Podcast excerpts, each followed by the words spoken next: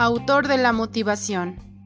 La teoría de las motivaciones de David McLaren es uno de los modelos psicológicos sobre las necesidades humanas más conocidos, especialmente en el ámbito empresarial y de las organizaciones.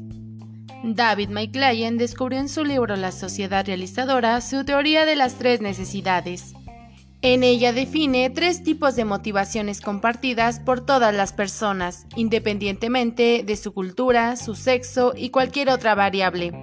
Si bien estas pueden influir en la preponderancia de unas u otras necesidades. Número 1. Necesidad de afiliación. Las personas con una elevada motivación de afiliación tienen fuertes deseos de pertenecer a grupos sociales. También buscan gustar a los demás, por lo que tienden a aceptar las opiniones y preferencias del resto. Número 2. Necesidad de logro. Quienes puntúan alto en necesidad de logro sienten impulsos intensos de alcanzar metas que comportan un elevado nivel de desafío y no se oponen a tomar riesgos con tal de conseguirlo, siempre que sea de forma calculada.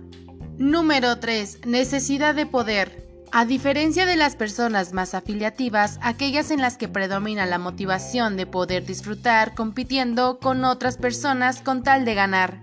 Las personas con una alta motivación de poder, que no tienen simultáneamente un nivel elevado de responsabilidad personal, tienen una mayor probabilidad de llevar a cabo conductas psicopatológicas externalizantes, como agresiones físicas y consumo excesivo de sustancias.